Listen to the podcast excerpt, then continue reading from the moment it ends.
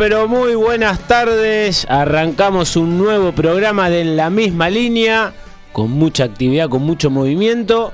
Acá en el estudio estamos viendo el partido que se está disputando entre Boca y Huracán. Un partido que hasta donde yo vi, algunas situaciones muy claras para el conjunto Ceneice. Me gusta Barco en esa nueva posición de volante creativo, volante ofensivo.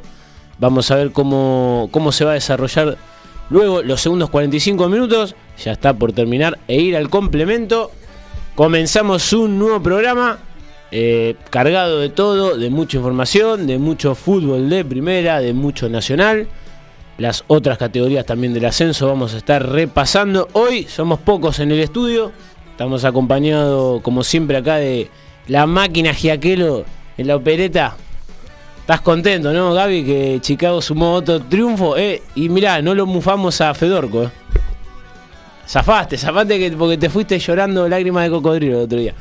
Eh, hoy estamos un poco diezmados. Dentro de un rato lo, vamos a tener al, mariscal. Vamos a ver si, si va a tomar la batuta o no. O tira la de humo.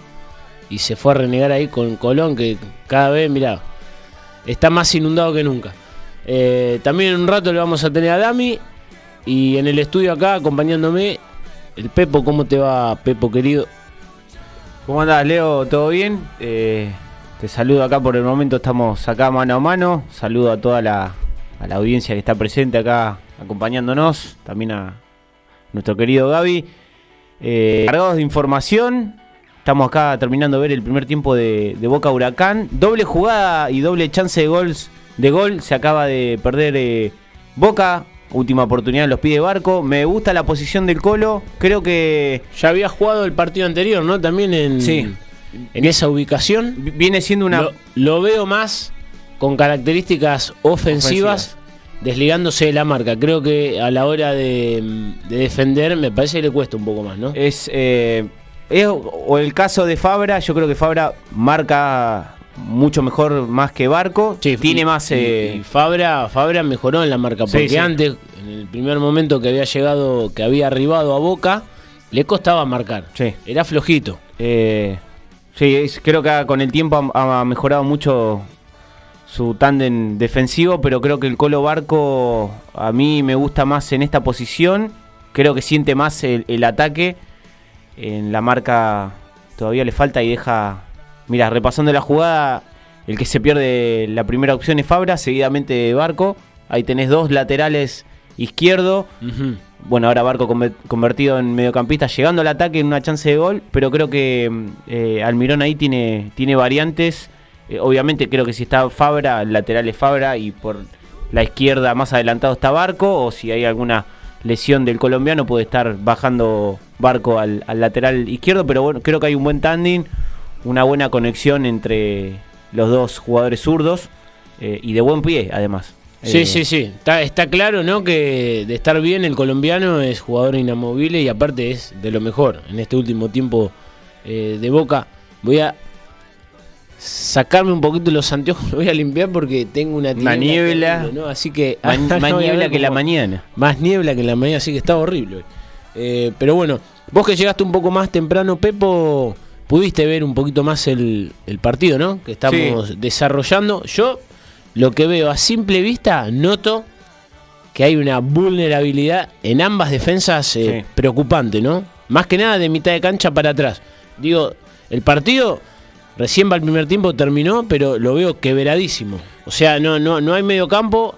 Ambos equipos pasan la mitad de la cancha con mucha eh, soltura, con mucha explosión, llegan rápido al área les está costando terminar la jugada, pero veo dos equipos totalmente partidos, como si fuesen los 90 minutos del segundo tiempo. Yo, por lo que vi, sí, hay, hay dos equipos partidos, pero creo que es también en, función al juego que están proponiendo. Eh, hay mucho ataque de boca, mucho ataque del mediocampo. Eh, recién la jugada de, los dos laterales que, que terminan una doble oportunidad de gol pero me parece que es, que es también lo que impone Huracán, por un lado, está, tiene, está jugado.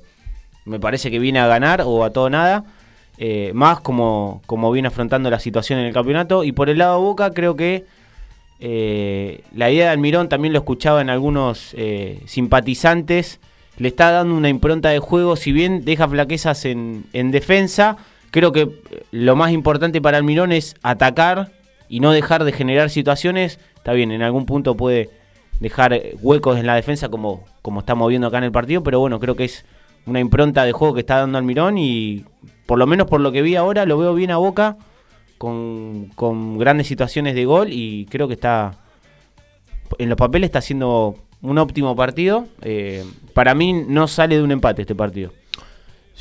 Hay que tener en cuenta también que está jugando con Huracán. Sí. A priori uno de los equipos más flojos en lo que va de este torneo, que había arrancado muy bien. Eh, más que nada también la finalización del otro campeonato. Eh, también su participación en, Copa, pero bueno, hay que tener en cuenta que está jugando con un equipo de los más flojos. Creo que, que, ante un gol de Boca en el segundo tiempo, distinto va a ser el panorama, se va a abrir un poco más el partido. Huracán obviamente va a estar más abierto y más jugado a, aproximar un empate, pero eh, se va a poner interesante. Creo que si Boca mete un gol, eh, hay, grandes chances de que pueda ampliar la ventaja. Sí, yo creo que cualquiera de los dos, si mete un gol, va a cambiar la perspectiva del partido, ¿no? Lógicamente creo que, me, imagino, si el Globo se pone en ventaja, eh, por ahí se va a resguardar un poco más y va a cuidar y tratar de ver si alguna contra puede prosperar. Boca, de ser el caso de que abra el marcador, como bien decís, seguramente lo pueda llegar a ampliar fácilmente. Eh, ¿Formaciones ahí tenemos de cómo salieron los equipos para repasar? Ya te digo. Eh, Boca salió con Romero, el Chelo Weingau, Valdes, Valentini, Fabra en la defensa, mediocampo Paul Fernández, Alan Varela y Medina. Y el tridente, mira, me sorprende justo hablando de Barco. Eh, salió Barco, Vázquez y Merentiel. Barcos como un extremo izquierdo. Ya creo que había jugado el partido anterior también como extremo. Sí. En esta nueva posición que lo pone Almirón. Eh, hoy leí rápido que sonaba la vuelta de Villa. No sé eh, en qué estará esto. Eh, pero bueno, teniendo en cuenta su situación judicial, vi muy rápido. Ya, ya te digo, no, no te puedo asegurar nada porque tampoco leí el contenido de la noticia.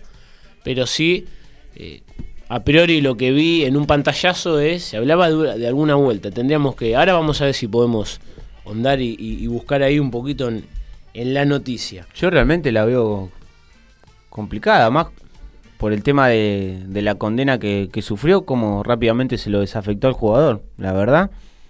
Lo veo medio impensado. O como un tema de panquequismo de la dirigencia, primero te, te doy vía libre bueno. por la situación judicial y ahora te quiero volver a traer. Medio raro.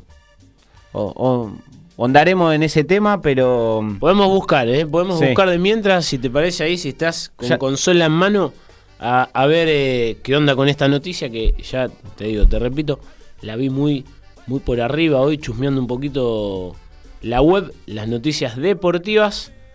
Mientras seguimos viendo la, las principales jugadas que tuvo el partido. Fíjate, el complemento ha, ha tenido varias eh, situaciones de gol claras Boca, sí. con desborde del Colo Barco. Eh, lo noto bien a Vázquez, creo que hacen buena dupla con, con Merentiel.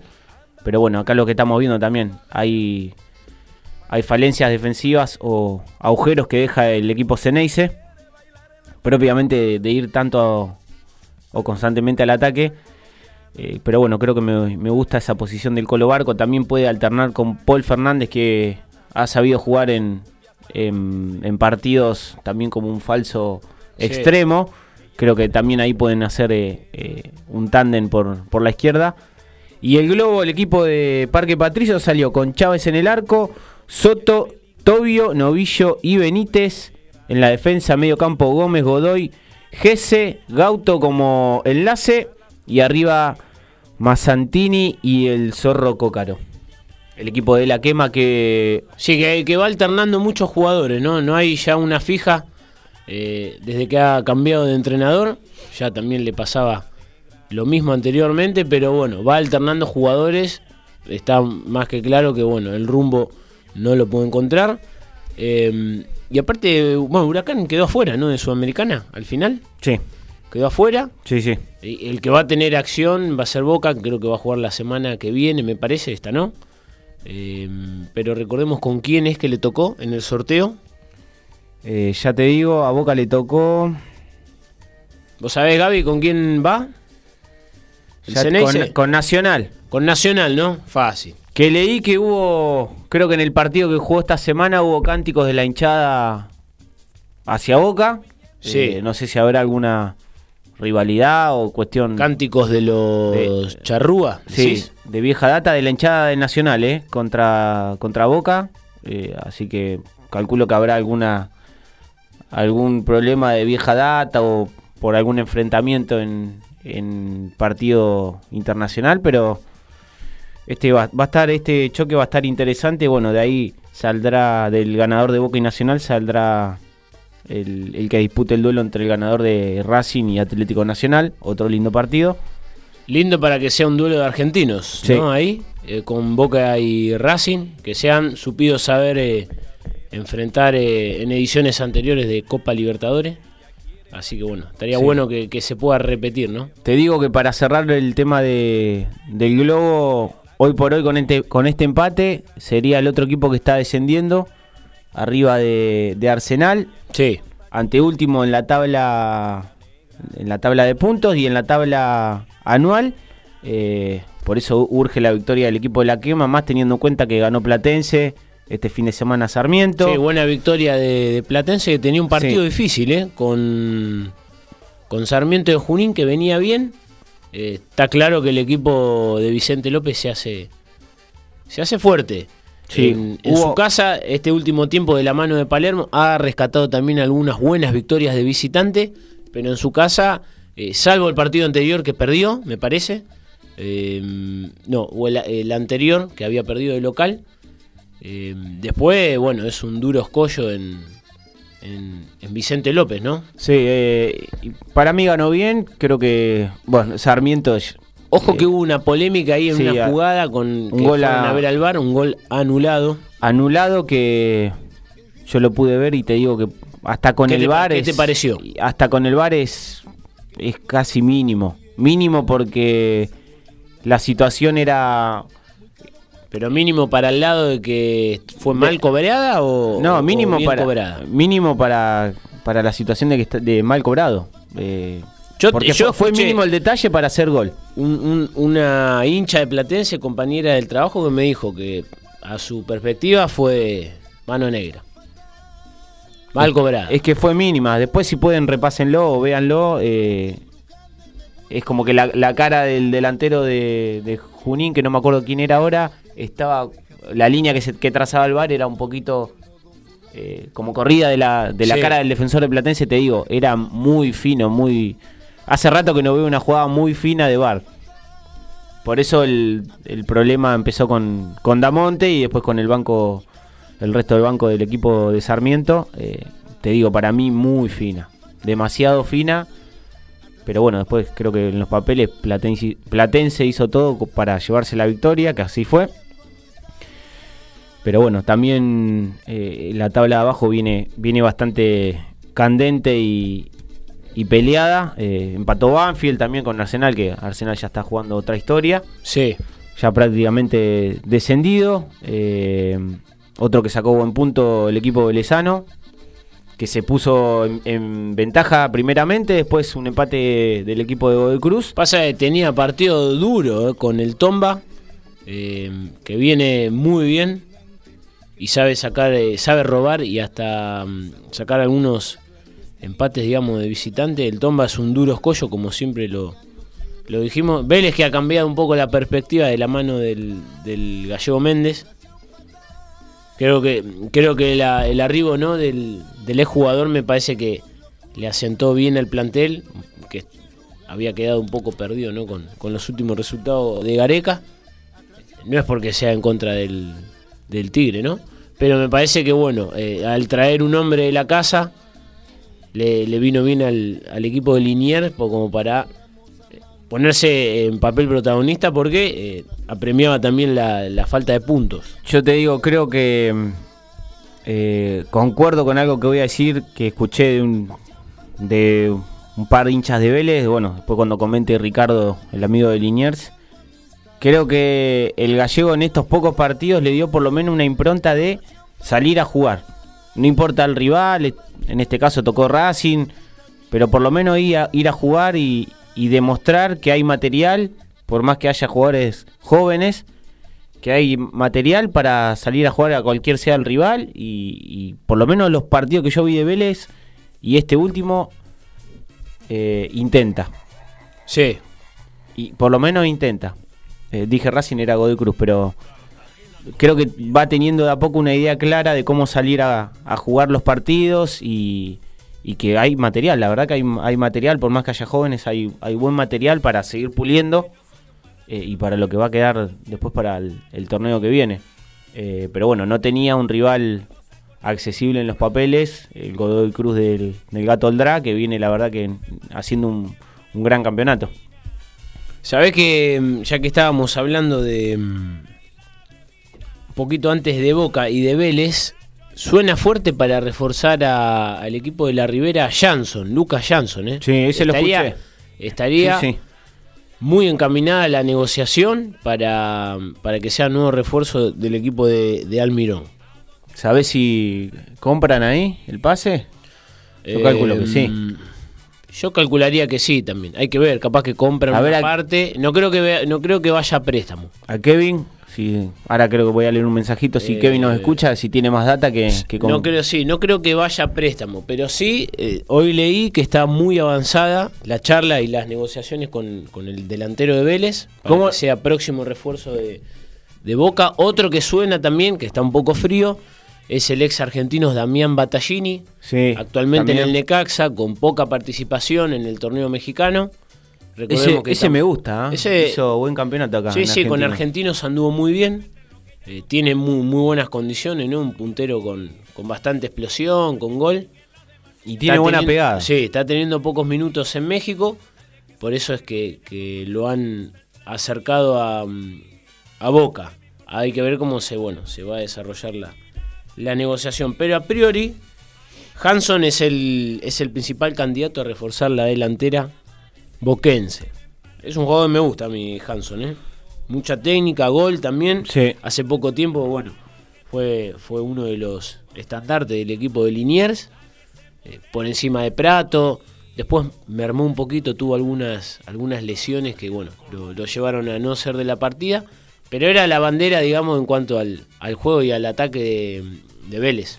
Yo te digo que si llega a venir eh, Hanson o Jansson, como, como le quieran decir. Janssen. ese era el pelado de la magia. Ese que te da magia, ¿no? Eh, Gaby se habrá ido a ver show. Janssen. Creo que Boca eh, tiene, va a tener buen material arriba. Eh, bueno, yo ya creo que ya lo he dicho anteriormente. Me parece que el ciclo de Beneto ya está cumplido en Boca. Ojo que igual para mí no dejan de ser muy buenas individualidades. ¿eh? Después lo que le falta lógicamente es cuajar como equipo. Pero bueno, Almirón no, hace poco también que está. Seguro. Hay, que darle, hay que darle laburo. Lo digo yo del ciclo de Benedetto y haber mirado algunos partidos de o varios partidos de Boca, pero me parece que si llega el jugador de Vélez ahí va, va a haber una, una linda y sana competencia entre Vázquez, si se queda, Merentiel. Merentiel me parece que ha aportado mucho de que llegó al equipo boquense. Me gusta porque eh, es un jugador que, que pone garra al juego. A veces tiene más oportunidades de gol que otras, pero me gusta. La verdad que fue un buen refuerzo y bueno, creo que ahí Boca va a tener un, cambio de aire eh, si se concreta la, llegada del jugador de, de Vélez, Lucas Jansson. Pero bueno, va a ser interesante. Después tenemos que chusmear un poquito a ver el mercado cómo viene. Eh, si hay alguna sorpresa o si hay algún, algún fichaje. Por ahora son solo rumores y algunas cosas que se van a ir yo, yo había escuchado también rumores con el tiempo. Eh, de Funes Mori a River. Ramiro, no Rogelio. Ramiro Funes Mori había. El defensor. Sí, había varias chances de, de que pegue la vuelta. Eh, después está un poco trabado el pase de Galván, el jugador de Racing a San Lorenzo. ¿Alguna Jonathan Galván. Sí, alguna cuestión económica, pero yo creo que en lo próximo se va, se va a hacer la transferencia. Pero bueno, me, surgió la duda o, el, o la intriga con, con Funemori. que sería el bueno visto de Michelis. Yo creo que si de arribar, un jugador de experiencia. Eh, yo te digo. hoy en día eh, debe tener unos no sé cuántos años, no es tan grande tampoco. 30, un poquito más. Un poquito más de 30, debe tener nuestra edad más o menos. Igual. 25. creo que River eh, ha, recuperado un punto fuerte como González Pires, pero la llegada de Funes Mori, obviamente que, que enriquecería al, al, plantel. Al plantel y, y, a mí un jugador que la verdad que me gustaba mucho me lamenté mucho cuando. Cuando se lesionó, ¿te acordás que tuvo un muy buen. Cuando se lesionó. buen pasar en selección, disputando algunas Copas Américas y aparte. Me encantaba. Eh, era figura en River y pintaba como para proyecto de, ser el central. Me encantaba. Del, eh, combinado argentino por varios años. Bueno, creo que compartió, hizo hasta dupla con Otamendi. Con Otamendi, mucho. Y cuando se lesionó y pasó por lo que pasó, la verdad que a mí me Sí, eso me, me, lamenté con eso porque lo veía. Aparte, había afinado muchas cosas. Sí. Que, que, cometía errores, hasta en técnica. Eh, la verdad que fue una, una desgracia, pero bueno. Después, hasta cuando volvió a jugar en Villarreal, ya después pasó de, la saga al mediocampo, que también se había acomodado bien. Pero bueno, fue, una lástima, pero bueno. Eh, obviamente, ya después no, no recuperó el nivel que, tuvo en, en la selección y que lo llevó a Europa, pero un jugador de jerarquía, de mucha jerarquía, si llega al equipo de River. Sí, así es. Y bueno, hablando del millonario, eh, partido chato, aplastado que disputó con San Lorenzo, tuviste la posibilidad de verlo. Yo vi, un rato y la verdad que. Eh, está bien, pero. Eh, fue más lo que se pegaron y lo que se disputó de pierna fuerte que lo que intentaron jugar, ¿eh? Sí, yo creo, creo que chato eh, y también creo que hubo más, más pierna que, juego. O, el, o, el, partido se definía en quién haga el gol. Eh, creo que capaz que River jugó un poco con la presión esa de, ganar y estirar un poco más la ventaja eh, ya para definir el campeonato. Después San Lorenzo jugó a los San Lorenzo. la verdad que el, gallego sigue haciendo malabares con lo que tiene y... Viste que, viste que ahora, eh, ante la salida de mm, juvenil este que vendió a Europa, ahora no me puedo acordar el, el nombre, el central, ¿vos Gaby lo, lo tenés? El central, Gatoni. Gatoni. Gatoni. Al Sevilla. Gatoni que, que, bueno, hace poquito que se fue ¿no? a, Europa. Suplió, bueno, la, baja del, del mariscal con la Roca Sánchez. Pero encima se lesionó la Roca Sánchez. Eh, al, al, inicio, al poco minuto de, de, empezar el partido, se lesionó. Eh, pará, y a San Lorenzo también le expulsaron un jugador. Ya te voy a decir. Si no me equivoco. Cristian Barrios, que ingresó en el segundo tiempo. Sí, pero se dieron. Barrios. El perrito lo, lo echaron. Pero se ah, ¿no es Nicolás? Doble. Se dieron. Duro y parejo. De todos lados, el mediocampo, la defensa. Por eso, digo, vamos a ir repasando. Tuvimos una fecha con varios empates en donde en principio había partidos interesantes, ¿no? Como, como para que los equipos propongan un poco más. Este es el caso de uno. Por ahí capaz que River también con, la presión, ¿no? De, que si ganaba ya estaba todo casi cocinado. Bueno, enfrente también tenía un rival duro. Se venía hablando también ya hace un tiempo, ¿no? del partido este que, que iban a disputar ambos equipos de este clásico, que si San Lorenzo por ahí no hubiese dejado algunos puntos en el camino, eh, lo podría haber disputado como una final y también pudo, podría haber sido bisagra para el, para el equipo de Boedo. No fue así, pero bueno, eh, se disputó más a pierna fuerte de lo que se jugó. Para estos dos equipos que están siendo protagonistas, River seguramente se va a consumar su, su campeonato. Gaby, lo tenemos ahí a Dami para saludarlo. Dami, ¿cómo te va? Buenas noches. Buenas noches, muchachos. Eh, acá escuchándolos atentamente, así que escuchando todo el análisis que están haciendo. ¿Cómo andás, Dami? ¿Todo tranqui? Bien, bien, perfecto. Bueno. escuchándolos, como les decía, y bueno, eh, una fecha muy muy rara, ¿no? Muy pocos goles, partidos aburridos. Que está jugando ahora de Boca con los Racing, que fue con Estudiantes de pobre Banfield Arsenal, Polón Belgrano, varios. Sí, sí, sí, eso lo estábamos hablando con Pepo. Ojo que, mirá, el, de Boca no sé si, tenés posibilidad de, estar viéndolo. Está medio desordenado el partido, pero bueno, están atacando bastante, o sea, están proponiendo. Yo, en los otros partidos que, vi, por ejemplo el de Racing y de San Lorenzo, me pareció un poquito más, cauteloso, lo mismo que el de Estudiantes y Racing. Vos seguramente lo viste, pero mm, viste los noté como con, con mucho miedo y cautela eh, a la hora de iniciar el ataque o, de ir para adelante. ¿no? Me parece que hay veces, eh, como son partidos importantes, se contienen los equipos. Y hablo de que por ahí el de partido del Pincha y, Racing, eh, había uno de los dos que estaba en un poco más de superioridad, que es el, conjunto de La Plata, como para de lo peor que vi en la fecha. iniciativa. ¿eh? De lo peor que vi en la fecha el partido. Por eso, flojo, flojo. ¿Vos, no, horrible. El, Racing estudiante no, sin arcos, viste, no. Por ahí alguno intentaba un zapatazo de afuera, pero tampoco era que llevaba mucho peligro. Después en el juego también era como que jugaban sin arcos, viste Llegaban a mitad de campo de uno y mitad de campo de otro. Y ahí, bueno, se repartían la bocha y muchas ideas no tenían. No, no hay nadie que por ahí te cambie el partido con una gambeta, por ejemplo. Así que claro, no, es complicado. No, no, no hay sorpresa. No ¿Cómo anda la banda? ¿Qué pasa, oh, mirá, escuchalo. ¿Cómo anda, muchachos? ¿Todo bien? Buenas noches, señor, ¿cómo estás? Buenas noches, amigos, bienvenidos, bienvenidos a mí mismo. ¿Todo tranqui? ¿Qué estás haciendo, pa? No, estoy en casa, ya estoy en casa. Disculpen la demora, sepan entender, sepan entender que a veces. ¿Cómo salió el trajín de la liga, 0 a 0, magro, oh. segundo tiempo, un tiempo para cada. Digamos que no sé si un tiempo para cada uno. Colón fue un poquito más en el global, pero. Eh, qué fecha de pocos goles, muchachos, por favor. Qué fecha bosta. Tremendo, tremendo, tremendo, tremendo. Sacando el, sacando el, partido de defensa. 0,80 de media llevamos. o sea, menos de un gol por partido en promedio en lo que va de la fecha. Un desastre. Yo les digo, sacando el de defensa y Lanús, que estuvo muy entretenido, más allá de que empataron, pero bueno, jugaron, digamos, a otra cosa, ¿no? Yo estoy indignado que cuarto partido que Colón lo ponen un lunes o un jueves a las 4 de la tarde.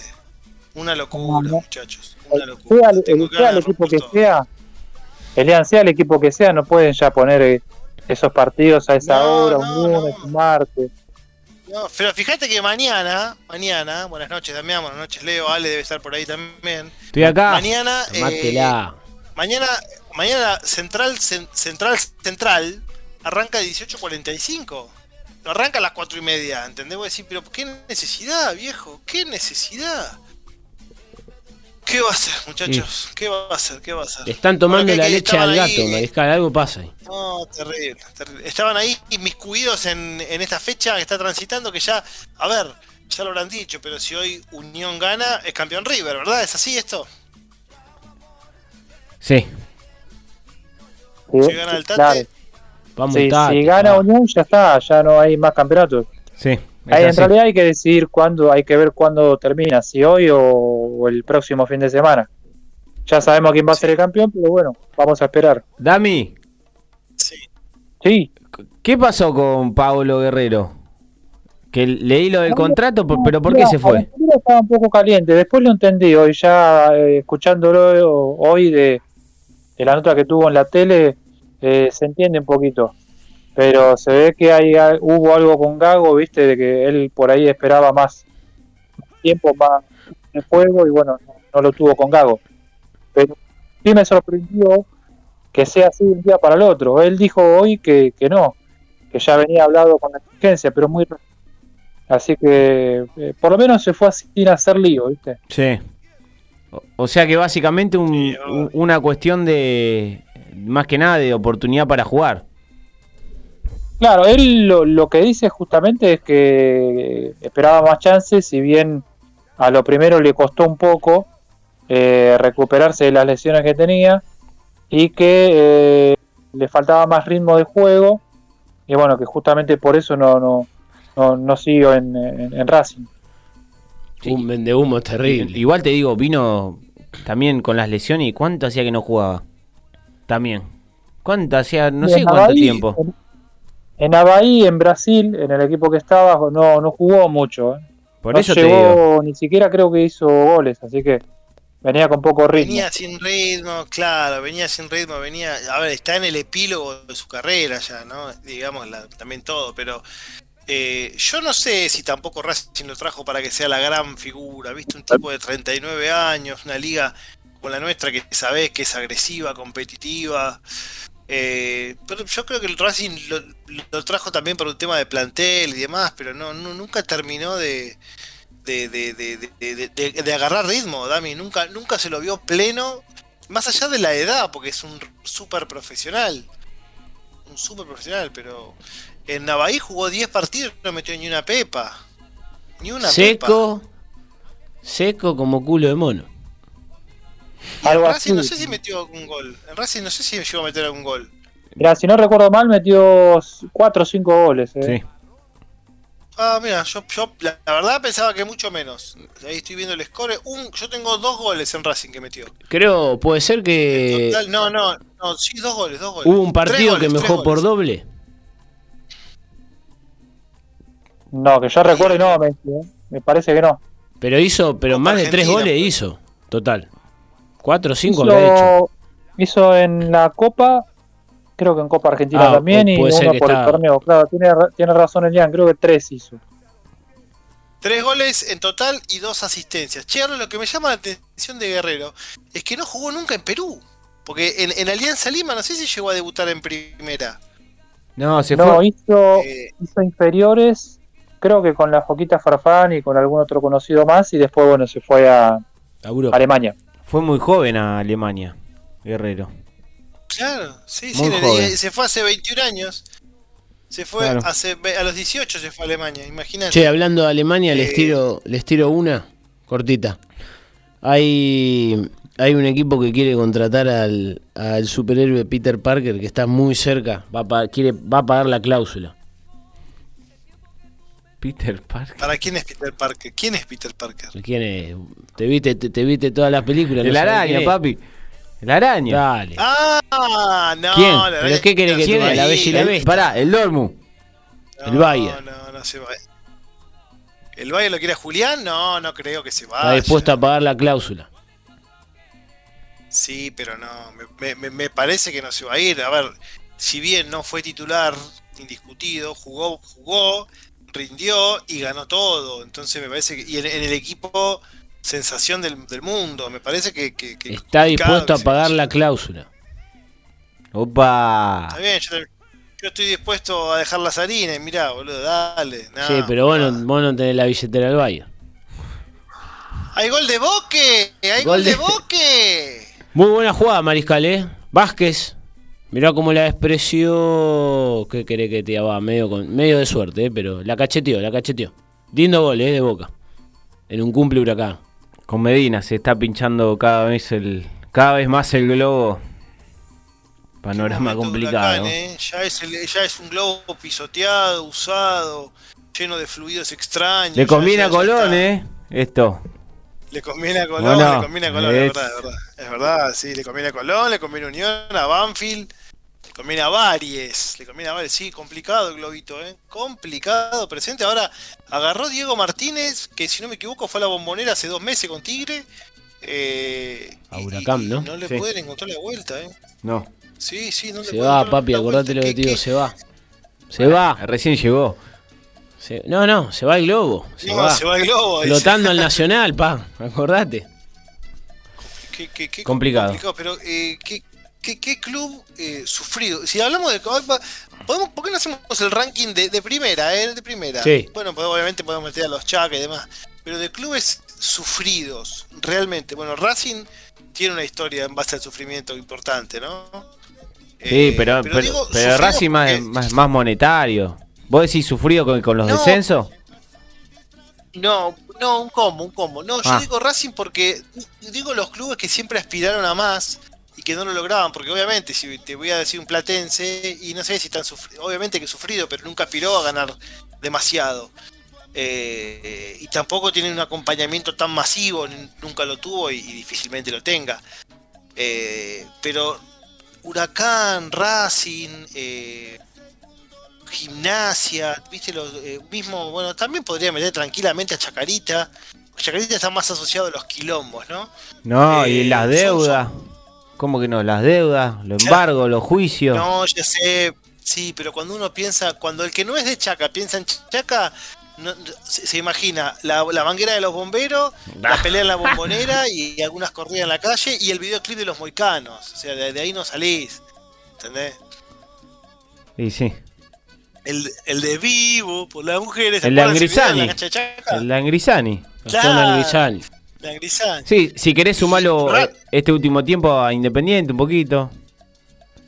Claro, Independiente está, empezando a entrar en, la misma que le pasó a Racing, ¿no? A ver, corregime vos, pero Racing durante muchos años, la década del 90 y, bueno, del 2000 fue un desahogo, pero los 90 de Racing fueron como el Independiente de hoy, muchachos, ¿o no, Dami? Eh, algo parecido, eh. igual ya lleva Independiente 20 años sin salir campeón, ¿sí? Racing pasó 35. 21. Estamos hablando de torneos locales, ¿verdad? Porque te claro, obvio, obvio. de sudamericanos en el medio y Racing ganó la Supercopa con el Coco. Claro, sí. Eh, la cuenta, viste, se hace, la cuenta se hace, depende de quién te la cuente también, porque ya te digo, Racing 35 sin salir campeón, con la Supercopa entre medio, Independiente con la Sudamericana, pero nadie se acuerda de eso, ¿viste? Es como que vos decís, ¿por qué por un lado sí, por el otro lado no? sí, bueno, es verdad. Ahora si 20 años. escriben los que. Sí, sí, es verdad. 21, ¿eh? Rojo. 21, 2002.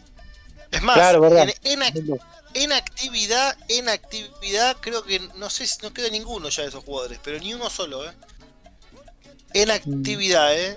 Eso también te marca la pauta de cómo pasa el tiempo, ¿no?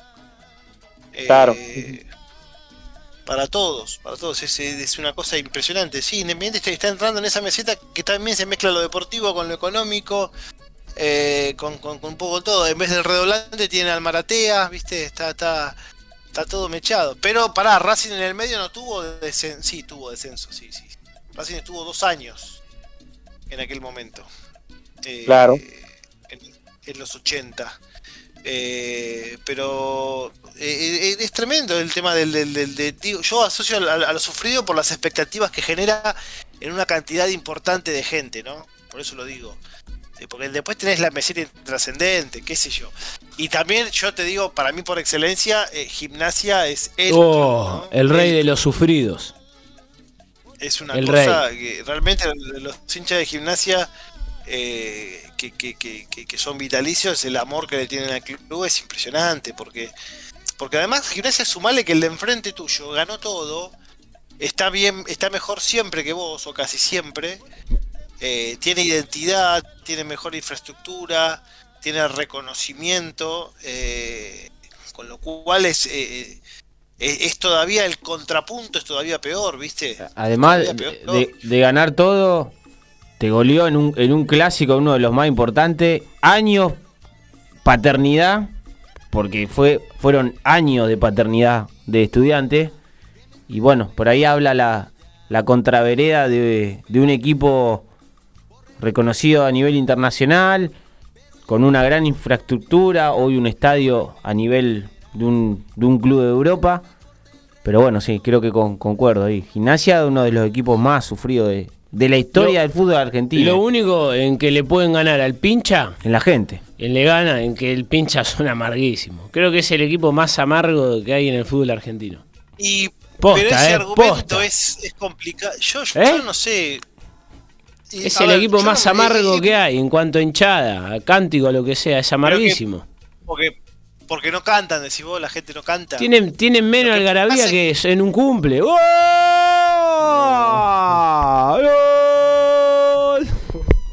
Adelantado no te la puedo creer, Mariscano.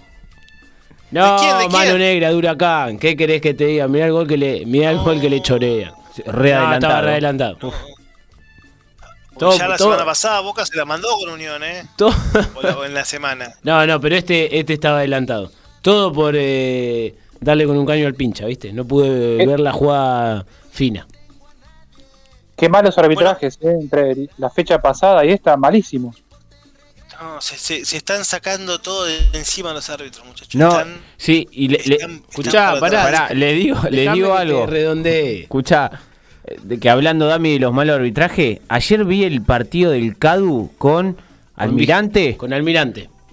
El arbitraje, si te quedó algo acá de primera. Casi, lo trompean. No, un desastre. Lo querían matar en, Creo que fue en la última jugada. Se armó un, quilombo terrible. Un desastre. El partido se le fue las manos de todos los colores. Y después hubo un partido que se suspendió. Eh, fue por un intento de agresión al árbitro también en. ¿Y, el de, ¿Y el de estudiante Ferro, muchachos? ¿Cómo le metieron la, la, mano ¿Brown de Madrid con quién? Con. Esperá, ya te digo. No, no, Estudiante Ferro. No, sí, Estudiante Ferro es otro, pero el que se suspendió fue. Deportivo, no. Brande Portomán, ya te digo. También un intento de agresión al árbitro. Terminó el primer tiempo, lo suspendió. Creo, que cuando terminaron fue eh, en, los vestuarios directamente, no salieron a jugar el segundo tiempo. No, sentada, como hizo San Jorge. Ya te digo. Con defensores, ¿eh? Gaby, que iba ganando el dragón. Con defensores, tiene razón Gaby. Eh, pero, el, del CADU fue terrible. Un pésimo arbitraje, pésimo. Ojo, ojo que el no presentar si la mar en coche, nuestro fútbol te arruina. ¿eh? No se olviden lo que le pasó a San Jorge con Alvarado, que después desapareció de la faz de la tierra, ¿eh? después de la sentada que hicieron en Mar del Plata. Ojo con la sentada, muchachos. La sentada, ¿Qué tipo de sentada? Ojo que te, hacen sentar en el pelado después directamente. La sentada en el dolape. Te arruinan, te arruinan, te arruinan, te arruinan. Bueno, ¿qué tenemos para después de las 21 horas en nuestro programa? Vamos a tener, Mariscal, a un protagonista, al goleador de Chaco, la topadora Matías Romero, charlando con nosotros en un ratito, hablando de su presente, de actualidad del equipo, que por ahora está zafando del descenso con buena producción del goleador. Perfecto, perfecto. Bueno, eh, no sé, eh, me imagino que uno de ustedes dos tomó la batuta del programa, así que ustedes dirán cómo seguimos. Eh, ¿Nos podemos ir al corte o hay algún mensajito para...? Un montón. Bueno, vamos con eso y nos vamos a ir al corte. Dale. Mande lectura nomás. Tengo bastantes testamentos acá. Oh, ¿A quién están puteando? Eh, no, no, por suerte no. Empiezo con, con Vanina de Recoleta. Dice: Hola chicos, la parte de arriba de la tabla ya está definida. Es esta fecha o la siguiente que River será campeón. Abajo, Huracán quedó muy comprometido, necesita ganar. Y si gana, arma un lío bárbaro porque se van a juntar todos los de abajo. Y se va sumando Colón, para vos Mariscal, oh, a la zona roja. Lo sigo escuchando. Como en el 2001, este inundaste. Pasaron cosas. fue la fecha. Ahí está, Pasaron cosas. El amigo Kevin de Devoto dice, Villa y Boca están cruzando cartas documento y parece que Villa, por el aspecto legal, Boca le debe, le debe permitir entrenar, pero no va a volver a jugar en Boca. Quizás entrene en contraturno. Estoy mirando el partido y escuchándolos a ustedes. Boca hizo un buen primer tiempo Espero que hagamos un buen mercado de pases, porque si no levantamos la copa no me veo con chances en la copa. Yo creo que Villa, la relación entre Villa y Boca quebró. Truncada. Osvaldo Avellaneda dice, siempre firme con el programa. Parece que Gago le bajó el pulgar a Guillermo Enrique de Gimnasia. Lo leo a Kevin y Racing está igual. No lo veo al equipo con la estatura para, para pelear una Libertadores. Los refuerzos tienen que ser muy buenos y que vengan a ponerse la camiseta y jugar. Me parece muy buena la nueva reglamentación del offside que plantea la FIFA. No vamos a tener tantas polémicas para cobrar offside. Deberá tener todo el cuerpo adelantado de la línea del defensor más simple. Esto es algo parecido de lo que pasó en la jugada de, de Platense y Sarmiento. Todo el cuerpo para que sea offside si la ven es mínima, yo te digo, como dije hace rato que no vi una jugada tan milimétrica de bar. Para mí, si querés, se cobra gol. Porque te digo, era milimétrica, pero creo que con esta nueva implementación va. Esperemos que, sepa, que, que sea más sencilla a la hora de analizar una jugada dudosa o, cobrada que empiecen a adicionar lo que tienen que adicionar. Todos los partidos tienen mucho tiempo muerto y después adicionan 5 minutos todos los árbitros. Tienen que hacer como el mundial. Claro, que hagan como el mundial. que, te manden 10 minutos de una. ¿Se acuerdan del mundial, el mundial de Rusia que adicionaban barbaridades? Bueno, que hagan eso, muchachos. Si no, no se juega, no se está jugando. Pero escúchame, entre. No se está jugando. Entre las jugadas del bar, después lo que simulan los jugadores, que el arquero hace, hace tiempo, los cambios. Tiene que, tiene que adicionar. No queda otra. No adiciona en 5 minutos ahora, estándar. 5 minutos, 5 minutos, 5 minutos. Terrible, terrible. Bueno, bueno para que sigo, para. La, pausa. Para que sigo, para. ah, sí, sí, dale, dale. Para, papi, para. Kevin, vuelve Kevin, dice, de Vélez está muy avanzado lo de Jansson. Y Riquelme lo quiere a Gianetti. El otro jugador de Vélez. También se mencionó el central que, que, esta fecha hizo gol. También se mencionó a Luca Orellano. El, el central me gusta para Boca. Los otros no sé si les da para jugar en Boca. Acá apareció el amigo Ricardo de Linier. Dice, ¿qué tal muchachos? Con Godoy Cruz perdimos dos puntos de oro. De haber ganado nos despegábamos un poco de la zona caliente. Habíamos hecho un buen partido y merecíamos el triunfo con respecto a Méndez. Le implantó al equipo el sentido de pertenencia y el equipo cambió para bien en la parte anímica. Esperemos que dure el envión. Muy buen programa. ¿Qué mariscal? Méndez, eh, perdón, dijeron Méndez y no, no, no, puedo, no puedo evitar pensar en la, en la falta de la palabra. Ah, escuchá, ah, pero ojo, pero Mariscal, escuchá que también lo movilizó, bueno, hay cosas que por ahí al tipo lo movilizaron, ¿no? Fue el club que lo formó, andás a ver las cosas que vivió, después, está bien, lógicamente el cabeza no traiciona, ¿no? Pero bueno, hay que contemplar Dignidad. las dos posiciones. yo no me olvido, en el año 2003 creo, sí. Filiol dirigía Racing. Sí. Dirigía Racing, había una polémica, había una polémica instalada ni que ni recuerdo cuál era. Sí. Y en la conferencia de prensa o en una entrevista post entrenamiento, todas las preguntas que le hacían a Filiol tenían una sola respuesta. Dignidad es mi nombre, cautela es mi apellido. Es mi apellido. Solo voy a decir eso. Ojo que están repasando. Tenés razón, ¿eh? Están repasando un posible penal para Huracán, ¿eh? acá con el VAR. Eh, y es más, te digo algo, de esto de Méndez, ayer leí, viendo el repaso, varios mensajes de hincha de Godoy Cruz que decían, desde ahora, Méndez, persona no grata. En el tomba. Eh, no grata en Mendoza, no vuelvas a pisar Godoy Cruz. Así nomás, pero bueno. Eh. es tremendo. Godoy Cruz, Unión, a todos le hizo lo mismo. Me duele la cabeza y me voy. En fin, muchachos, pausa de las 21 y ya volvemos con más programas.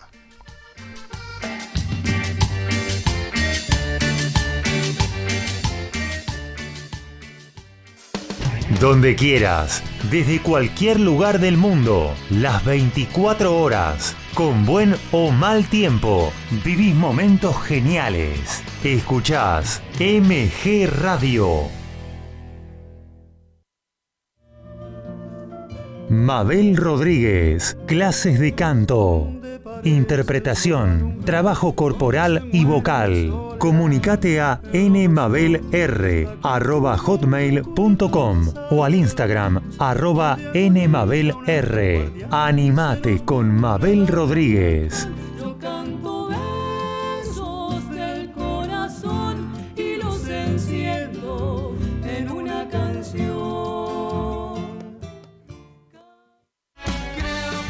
En la misma línea, fútbol y amigos, Copa y Liga, previa y post partido, sin caretas, vos y nosotros, en la misma línea, los lunes a las 20 horas por MG Radio.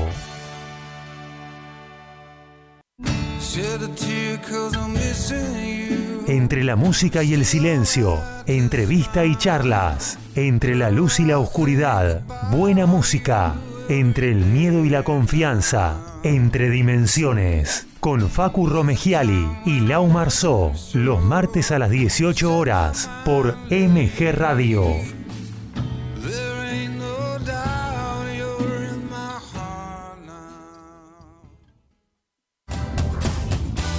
Las fotos de perfil mienten. Entra al Facebook MG Radio 24 y hacete amigo. Somos tal cual nos ves.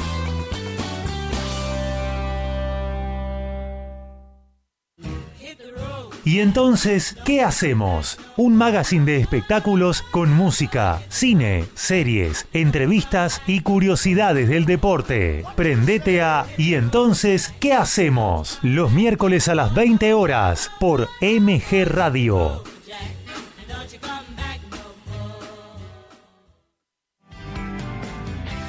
Javier Cherny te espera con Y por si acaso, buena compañía, música y secciones que te van a emocionar. Y por si acaso, va los jueves a las 19 horas por MG Radio.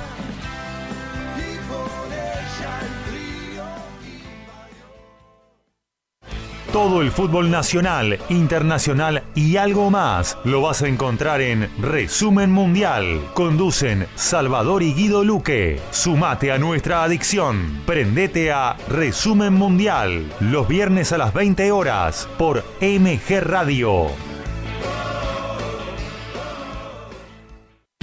Hacer radio es posible en MG, el precio más bajo del mercado y un mes gratis. Haces el programa en el estudio o en tu casa. Comunicate a info.mgradio.com.ar o a nuestras redes sociales. MG Radio te va a sorprender.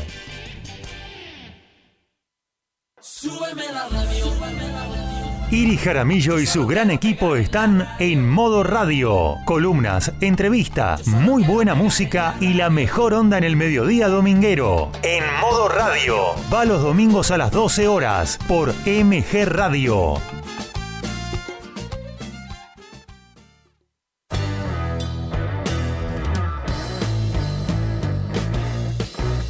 Viví momentos geniales.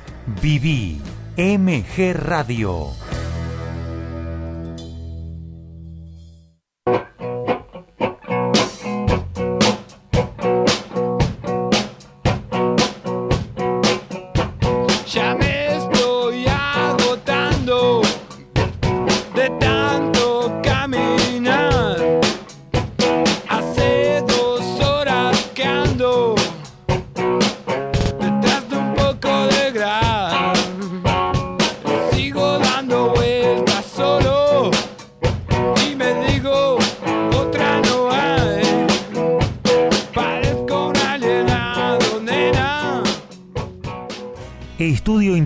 Doctora Paula Denaro. Todas las especialidades, sucesiones, familia, empresa, además asesoramiento contable. Teléfono 11 6 511 3433. Estudio integral de la doctora Paula Denaro. Pueyrredón 3440 entre Cochabamba y Cerrito. General San Martín.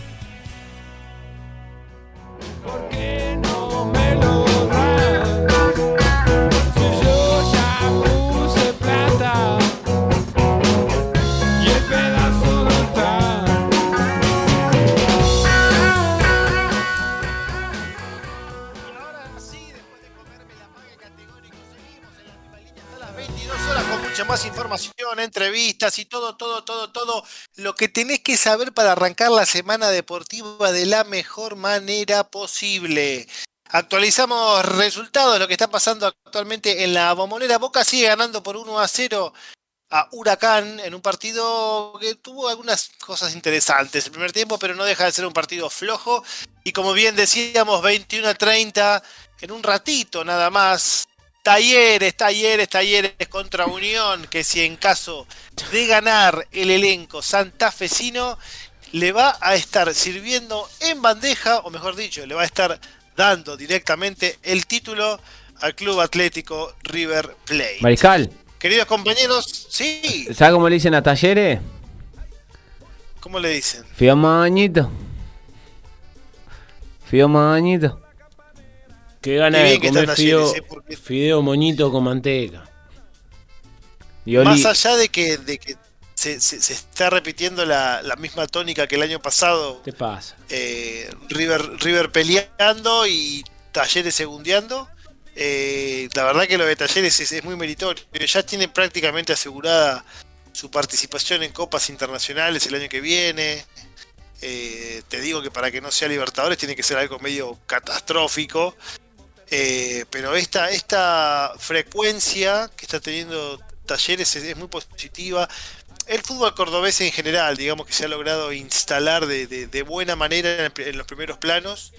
Si lo comparamos con quizás un poquito menos de una década atrás, ¿no? Hace, hace no mucho no había ningún representante en primera y tampoco había tantos en, la B Nacional. Pero bueno, ya, ya hemos hablado de, estas cuestiones y, es para destacar, ¿eh? lo de los, principalmente lo de talleres, pese a tener, o mejor dicho, curiosamente sin tener eh, escenario propio, ¿no? Esto también es raro, pero bueno, yo, a veces pienso, ¿por qué no compran el Kempes los de talleres, ¿no? ¿Por qué no se lo compran a la municipalidad? No sería mala idea, ¿eh?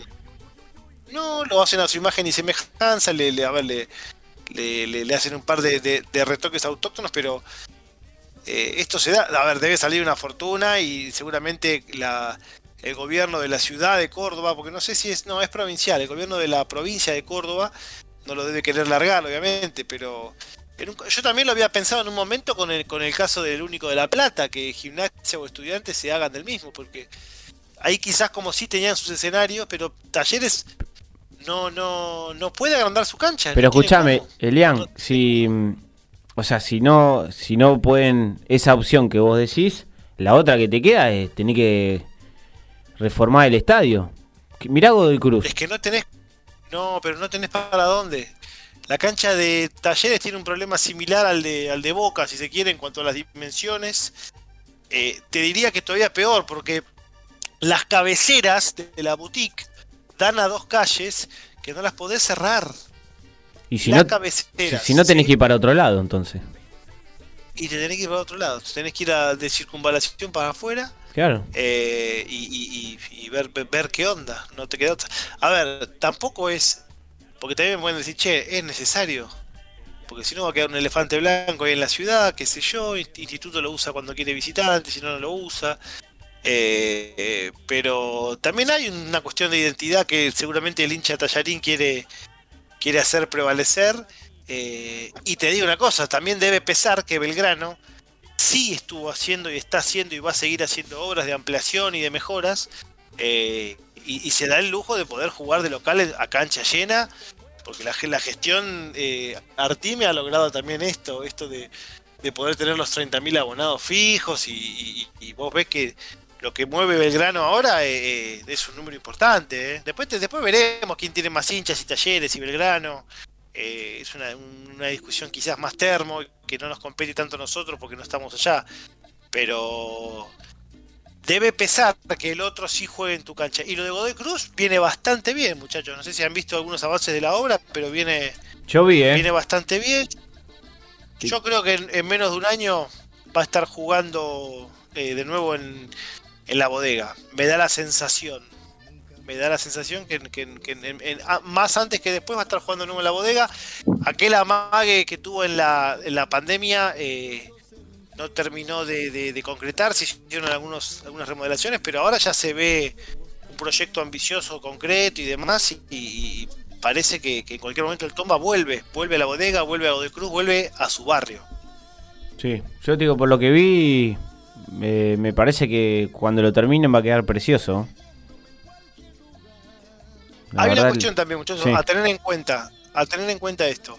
Eh, este es un año de elecciones y seguramente hay muchas cuestiones en la industria de la construcción que se van a empezar a mover distinto después, eh, mitad de año para adelante, o sea, ya por este, por este tiempo algunas cuestiones de acá el primer año, los primeros dos años van a, yo creo que se vienen dos años más allá del color político que, agarre y demás, que eso siempre lo vamos a estar eh, padeciendo los, los, ciudadanos de a pie, pero yo creo que en, lo que es materia constructiva y de materiales es probable que haya un repunte y esto pueda favorecer a muchos clubes a que puedan avanzar en, en sus distintos proyectos.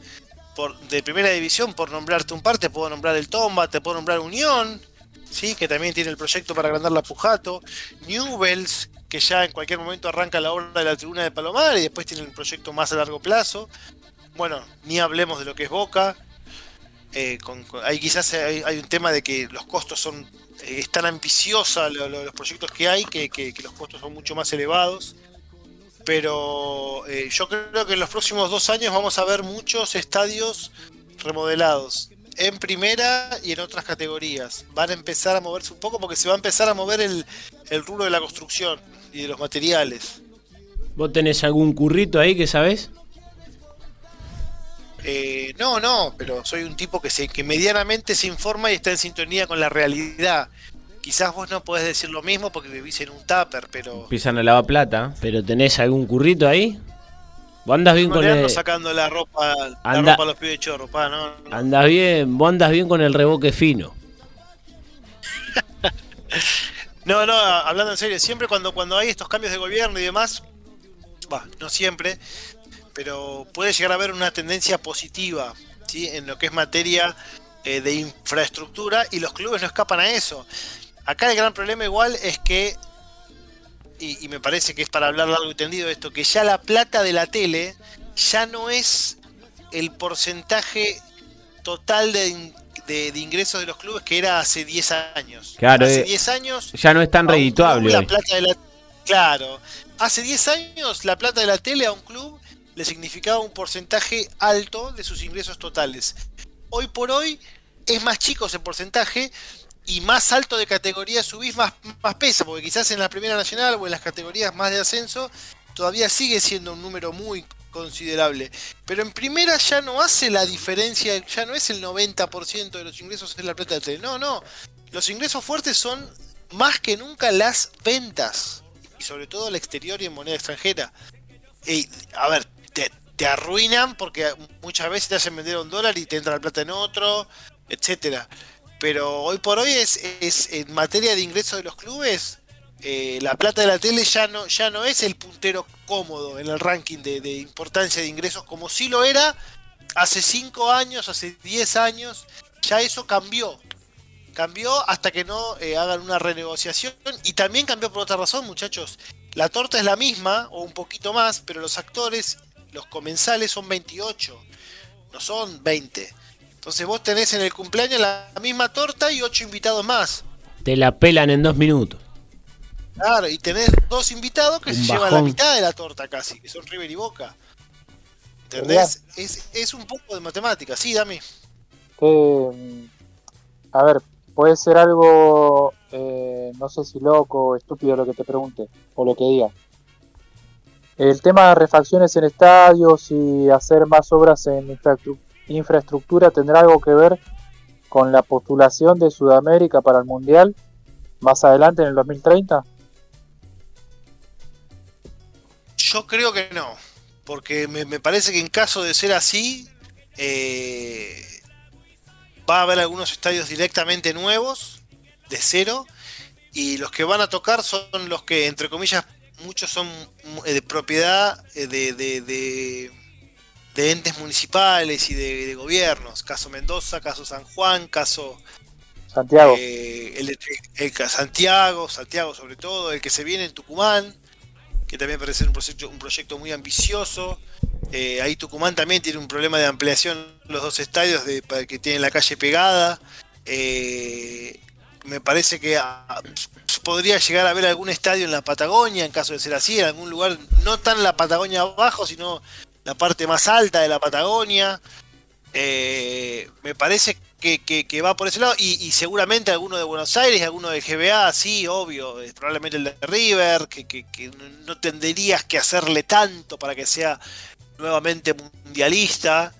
Eh, pero me parece que aparte como va a ser en teoría una sede tripartita, una sede compartida, no, tampoco Argentina tendría tanto. Bueno, salvo que se dé el caso, vieron, vieron que el mundial que viene, que es entre tres países, de los cuales México solamente va a tener dos o tres sedes y Canadá una o dos. Y todas las demás sedes son de Estados Unidos. Y pasa que con el tema el tema de las distancias con Canadá y los valores es lo que lo complica, ¿no?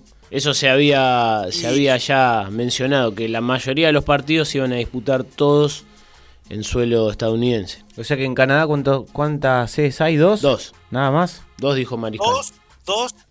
Sí, sí, y aparte pensar una cosa, el clima de Canadá. Claro. Estamos hablando de un país que tiene temperaturas muy bajas casi todo el año. Otra que Walt eh, Es difícil, es difícil. Eh, fíjate, acuérdense lo que pasó, creo que lo hablamos en el programa hace no mucho tiempo con, con ese partido que pidieron jugar en una zona re fría y, fue una goleada y jugadores con, con hipotermia, una cosa así eh, escandaloso. Escandaloso. Sí, sí, las, las sedes del Mundial, es más, las tengo acá. Mira, Estados Unidos va a tener 1, 2, 3, 4, 5, 6, 7, 8, 9, 10, 11 estadios. México 3. Eh, y Canadá. Eh, México, México seguro va a tener el Azteca. Seguro. México va a tener el Azteca que va a entrar en un profundo proceso de remodelación. Porque el Azteca lo que le pasó es que lo remodelaron y quedó muy feo. Se van en primera ronda. Se van en primera ronda. Encima eso. El Jalisco, que aparte debe ser uno de los más ecológicos del mundo. El de, el de Guadalajara. el de Monterrey, el, claro, el de Jalisco de, de, las Chivas. Perdón, no es el Jalisco, es el de las Chivas, el, el, Acron. Queda en Jalisco. Y el estadio de Monterrey, que es ese, bloque de metal. Sí, ese también es, eh, muy grande. Y después en Canadá, eh, Ontario y, en Vancouver. Es el, el, de Toronto y el de Vancouver, que son ciudades bien al, bien al sur. si bien está una al este y otra bien al oeste, son bien al sur de Canadá, porque Canadá subís un par de cuadras para arriba y, te, sabes cómo salís, ¿no? Ahí donde está el. Donde está el equipo de los Raptors, pa. El único equipo de Canadá.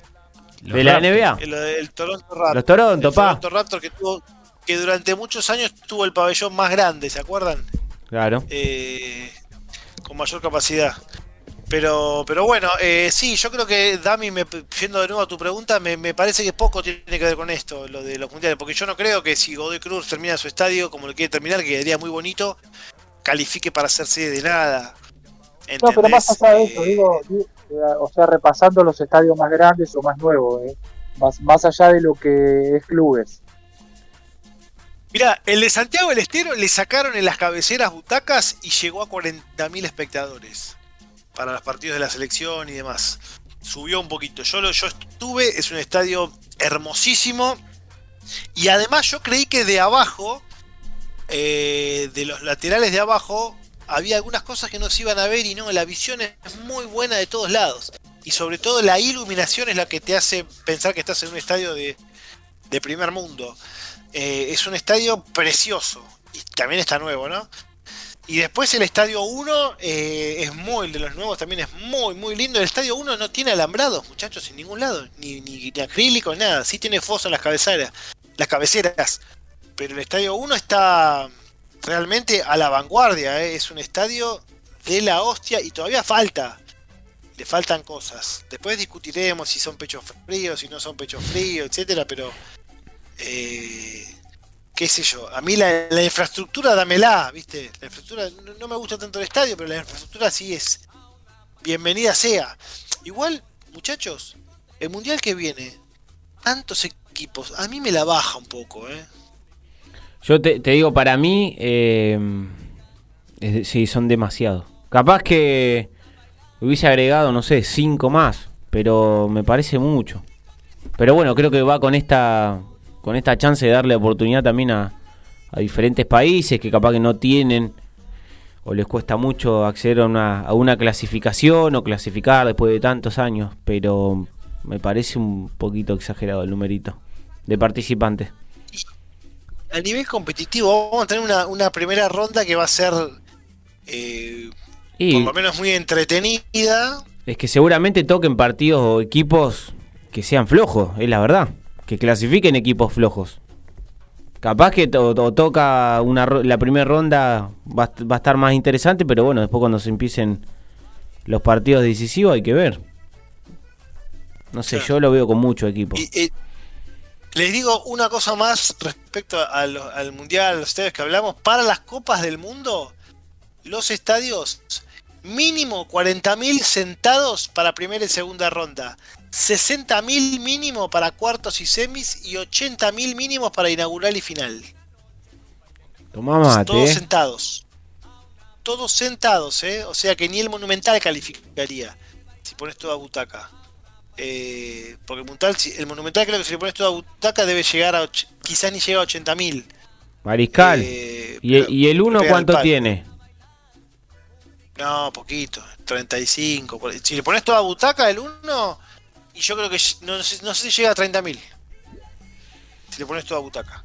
Pero lo que pasa es que también, muchachos, en el, a nivel mundial, no todos los estadios apuntan a tener todas butacas. Fíjate que el Dortmund, que tiene un estadio de primer mundo, el Dortmund tiene una la, la, liga alemana puntualmente tiene cabeceras de gente de a pie, populares como las de acá. Sí, ves mucha gente parada, que es mayormente la gente que está, bueno, allá tomando cerveza, pero es como una popular. Una, de las cabeceras del, una de las cabeceras del Iduna Park no tiene asientos. Una no tiene asientos. Sería como si fuese hoy la cancha de Vélez. Si le pones butacas eh, a una, o, la de Banfield, que tiene cabecera en una butaca y en la otra no. Eh, que tiene butaca en la cabecera y, en otra no. algo así. Algo así, ponele. Eh, entonces tampoco es que el, fútbol de todos sentados, y no sé si es lo que queremos todos, ¿eh? Yo entiendo el show, entiendo eh, el avance, entiendo el primer mundo, pero a la FIFA no le importa mucho eso igual. A la FIFA le importa vender el, minuto de publicidad lo más caro posible y, bienvenido sea. y, ahí sí destaco la, la buena expertise de Claudio Tapia para poder agarrar tajadas de esa torta infinita, ¿no? Porque la verdad que a nivel selecciones al Chiqui Tapia, más allá de Mascherano, nada, que reprochar. Para criticarle. Muy claro.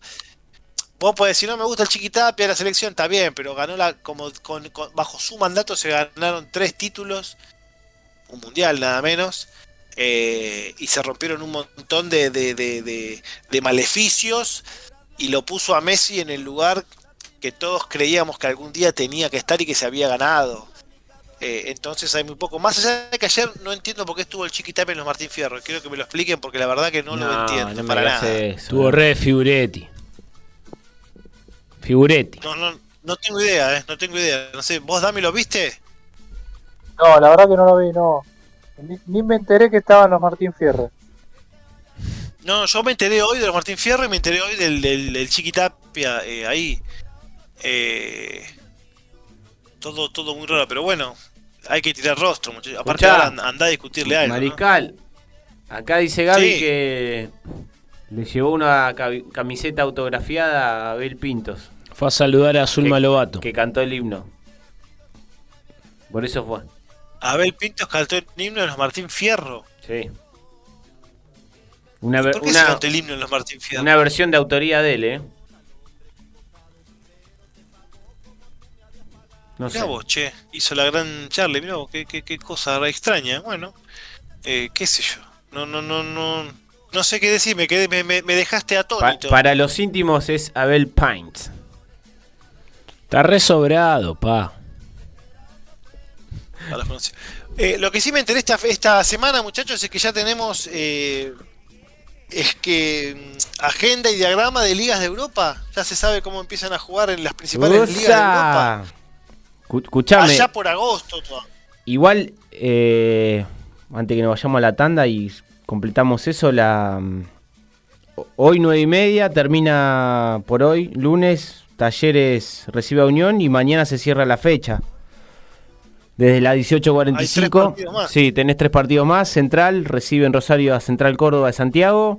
Desde las 20 Independiente va a recibir a Newell's y 21 a 30, ahí cierra el último partido de la, de la fecha. Atlético Tucumán en el Fierro recibe a Gimnasia de la Plata.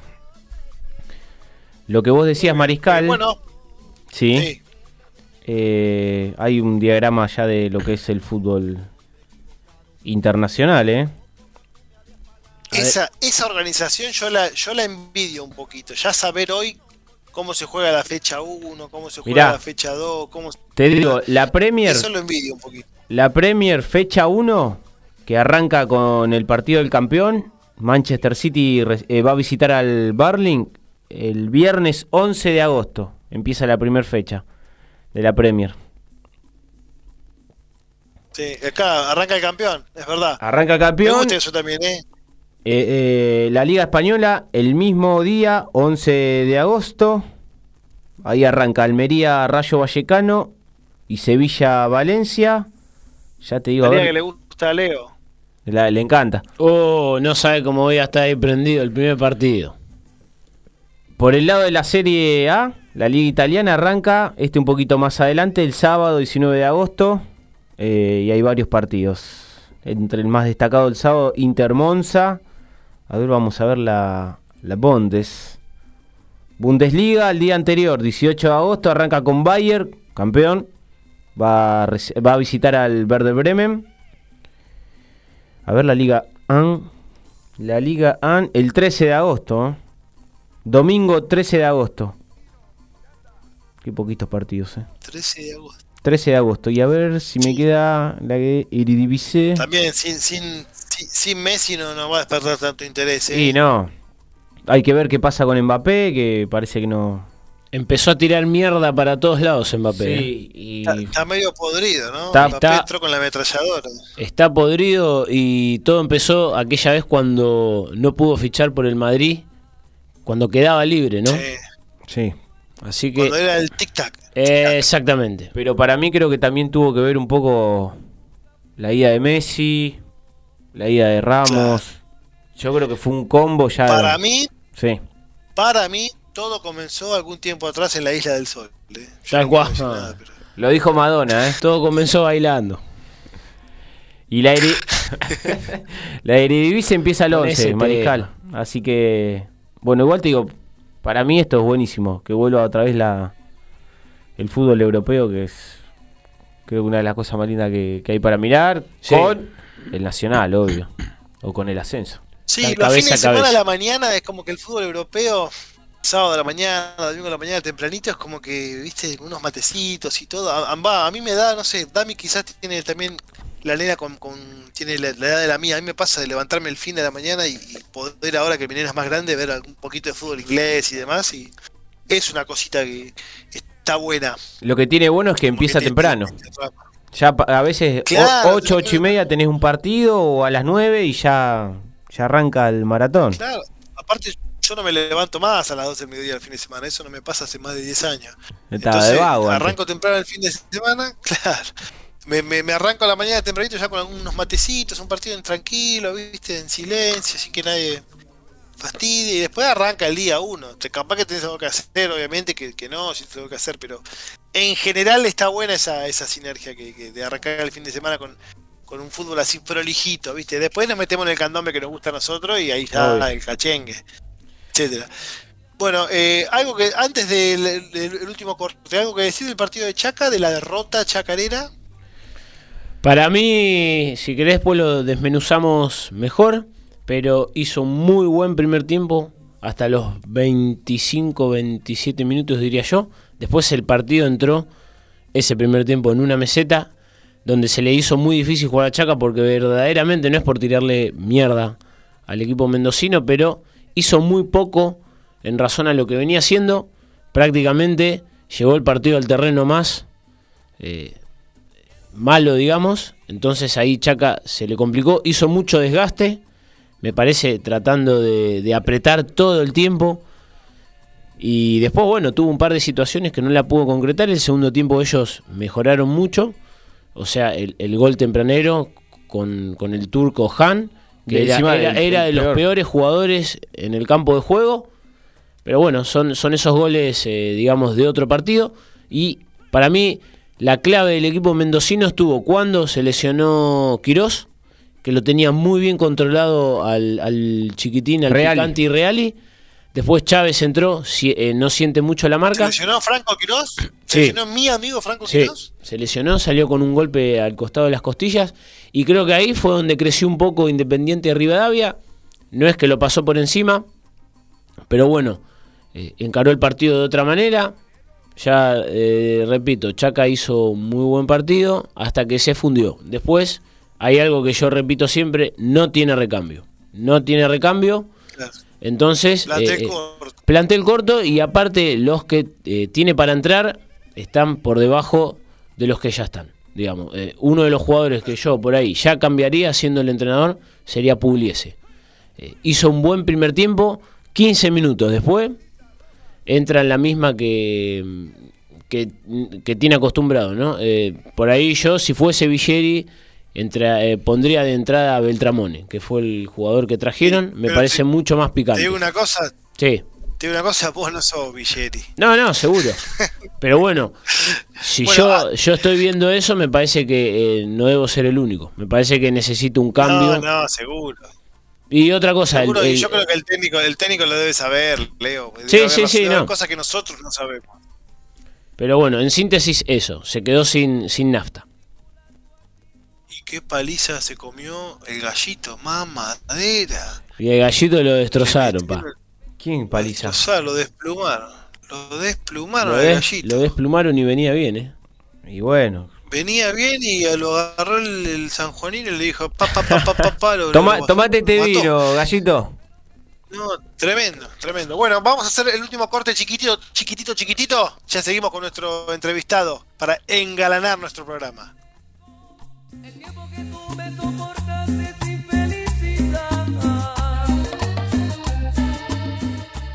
Estudio integral de la doctora Paula Denaro. Todas las especialidades, sucesiones, familia, empresa. Además, asesoramiento contable. Teléfono 11 6 511 3433. Estudio integral de la doctora Paula Denaro. Pueyrredón 3440. Entre Cochabamba y Cerrito. General San Martín.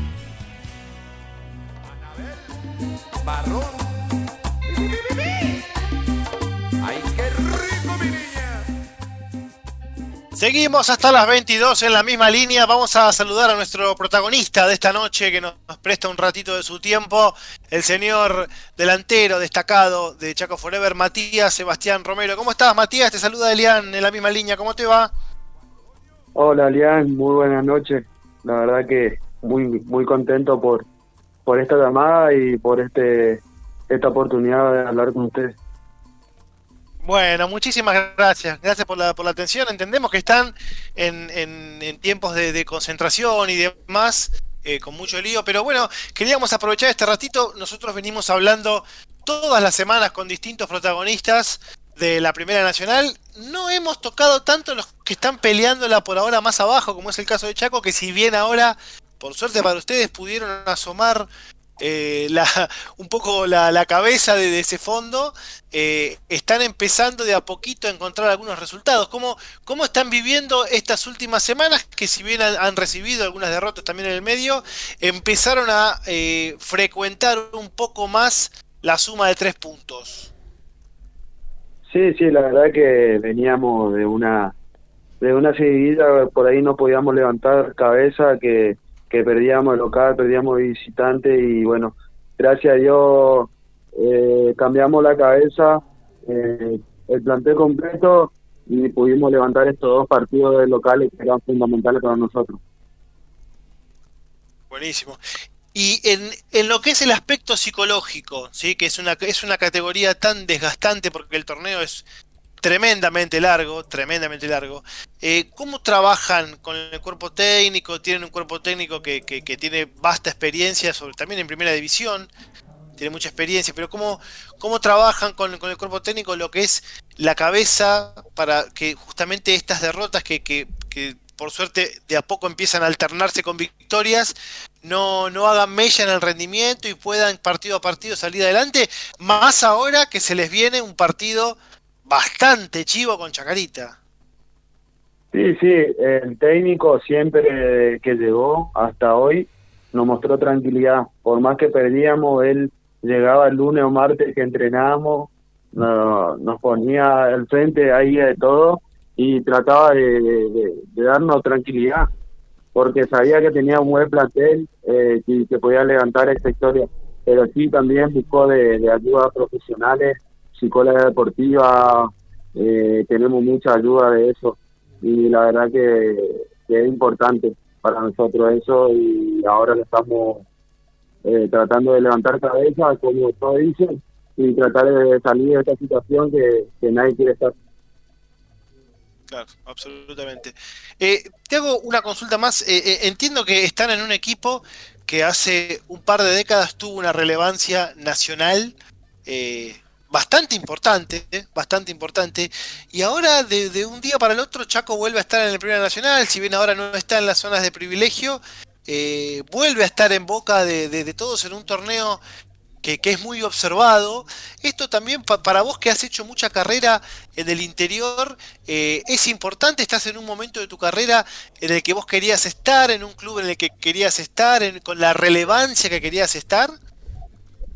Sí, yo creo que sí, es un club muy importante en la zona norte, eh, un, un equipo donde yo siempre recorrí en los, en los equipos que estaba, siempre quise estar en Chaco Forever y me dio la, la oportunidad de, poder estar en el club más grande, digamos, del norte, porque por la gente, por, todo lo que tiene. Y, y la verdad que es increíble cómo, cómo ellos alientan, a pesar de que estamos mal, nunca nos fueron a apretar, nunca nos hicieron nada, siempre nos apoyaron. Y eso yo creo que es, muy valioso para nosotros que, que, nos dejen tranquilos y nos dejen trabajar para levantar esto y llevarla a Chaco Forever donde tenía que estar. Digamos, el año pasado hicimos un torneo muy muy bueno. Este año no, no tocó arrancar de atrás, pero yo creo que vamos vamos vamos levantando cabeza y paso a paso, como dijo un compañero. Esto va a ir paso a paso y, y ahora tenemos un rival muy duro que viene de perder también por la mínima que va a querer dejar todo en, el local. Así nosotros tenemos que hacer un partido muy muy inteligente y, y, a jugar igual igual y también a eso. Claro. Mira, justamente los que te van a empezar a preguntar ahora van a estar seguramente en la tribuna eh, el de, tu próximo partido, porque los dos son de Chaca. Así que le cedo la palabra a mis compañeros. Leo, ¿vale? ¿Qué hace Matías Primero me está quemando, Mariscal, pará. Te mandó al muere, Me mandó al muere, che. Mal. Sí, vale. me mandó al muere. Bueno, Matías, agradecerte eh, que tenés la, o tuviste la diferencia de estar acá con nosotros, un, placer. Y, bueno, consultarte ya de lleno en este cambio que ha tenido el equipo de Forever. Como bien vos dijiste, el año pasado han, hecho una, una gran campaña eh, con un muy buen campeonato después de, haber ascendido, ya con un equipo con historia en lo que es los torneos federales, también en primera. Eh, pero vos que estuviste de lleno en el plantel, ¿qué se debió al cambio o, qué pasó, obviamente si podés contar, de ese, de ese equipo que hizo un buen campeonato con el presente, que si bien hoy vienen en, en algunos partidos de levantada, saliendo de la zona caliente de abajo, que está complicada, pero, ¿qué, qué ha pasado en, ese estado anímico del plantel? ¿Y cómo, lo, cómo está hoy?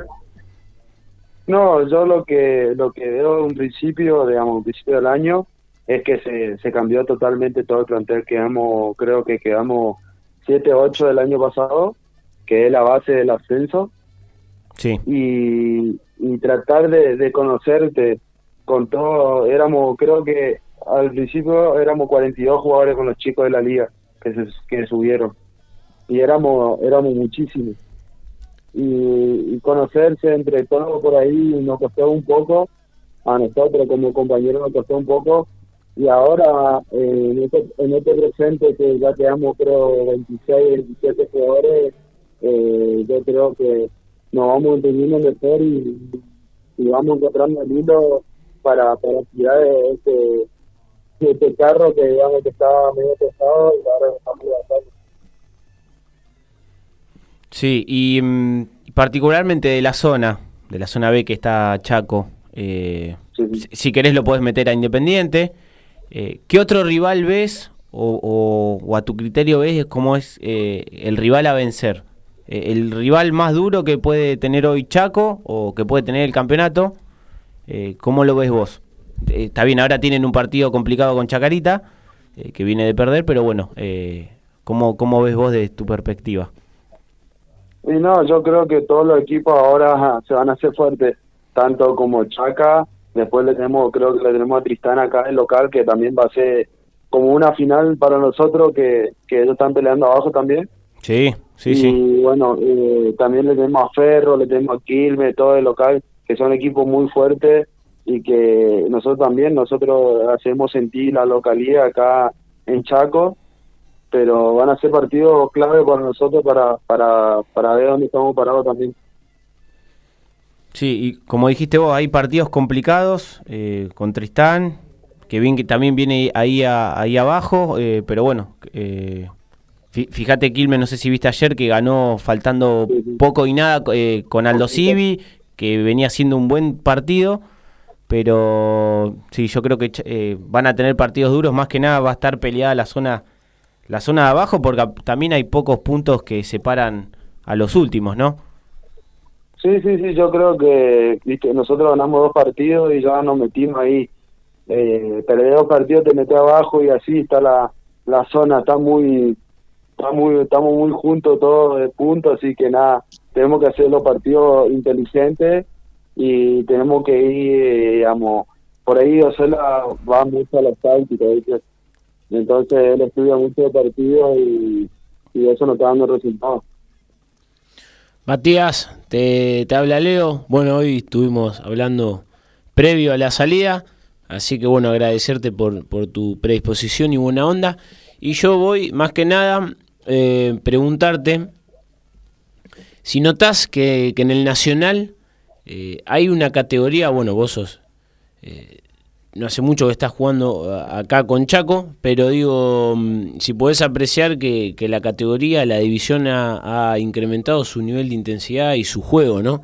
Nosotros muchas veces lo, lo asemejamos y hasta destacamos que es más que primera, ¿no? Mucho más apasionante, donde los equipos arriesgan mucho más.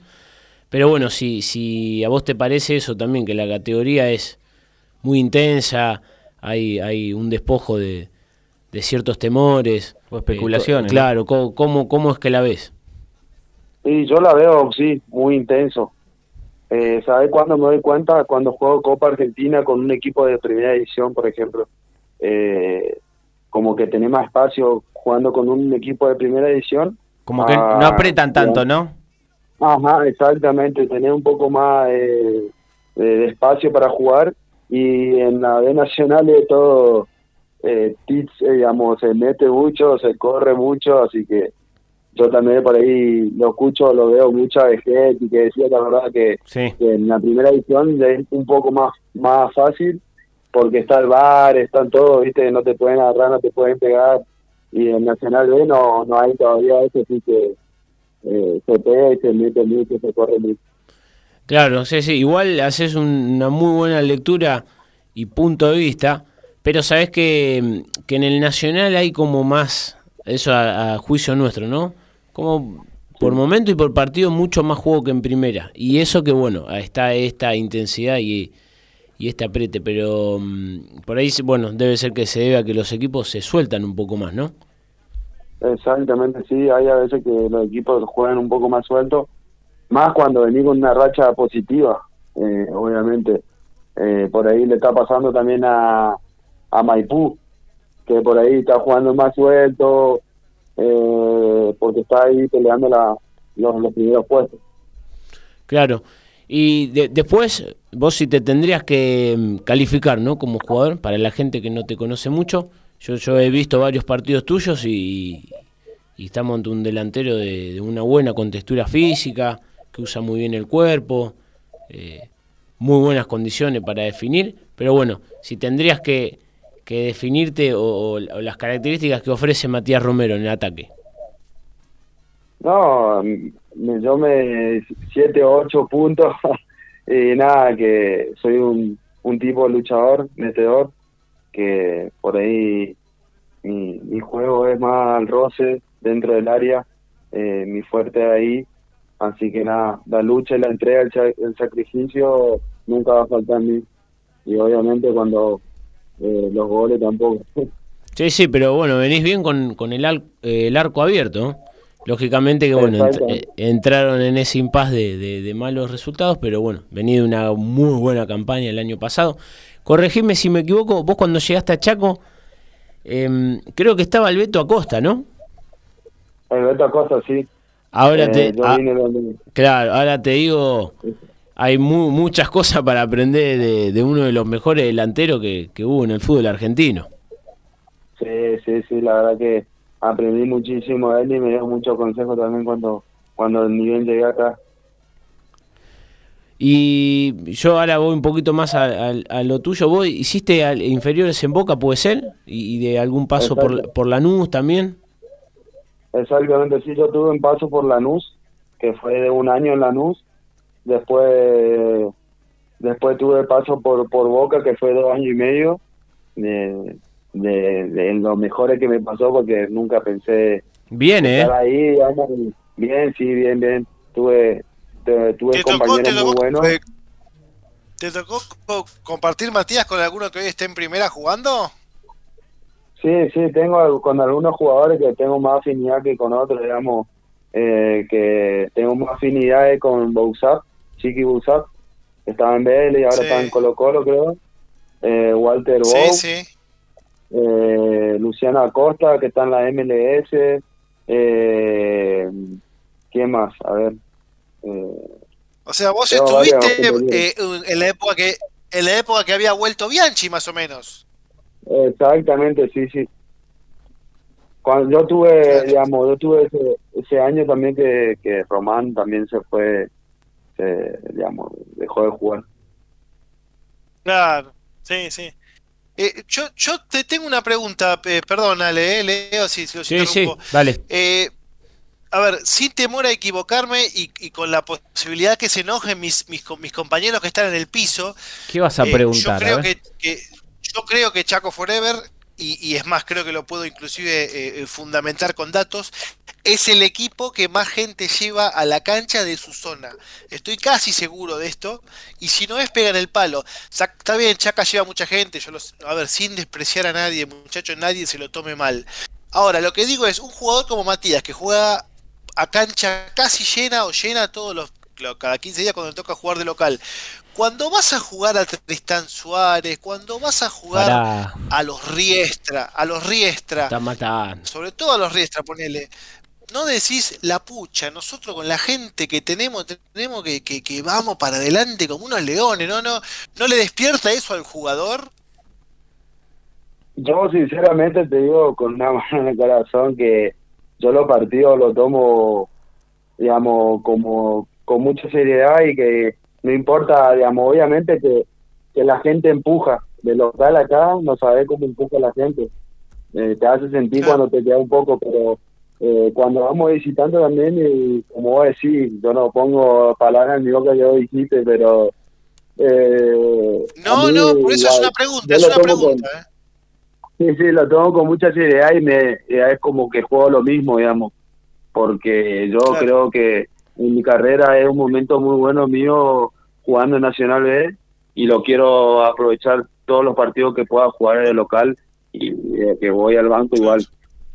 Trato de, es que justamente, justamente yo te lo pregunto porque nosotros que nos fuimos bendecidos con el talento para jugar al fútbol de manera profesional, cuando vemos los partidos decimos, mirá, loco, el tipo, ¿qué debes, qué debe sentir? Claro, uno dice, es, profesional, tenés que ser profesional, porque vas a jugar a Riestra, que hay nueve personas, y tenés que jugar igual que cuando vas a jugar a Quilmes o a Chaca, o cuando jugás de local que hay 20.000, ¿entendés? Eh, y uno piensa de este lado muy cómodo en la silla mirando panza para arriba, comiendo, tomándose una birra y, no, no, nos cuesta a veces entender al profesional y por eso está bueno que vos lo aclares, ¿no? Sí, sí, sí, sí. nos pasó, por ejemplo, el año pasado cuando fuimos a San Martín, eh, le llenó el estadio, digamos, llenó el estadio, era inmenso, digamos, no, no entraba un alfiler en esa cancha, imagínate y casi le ganamos en su cancha y la gente casi se vino abajo.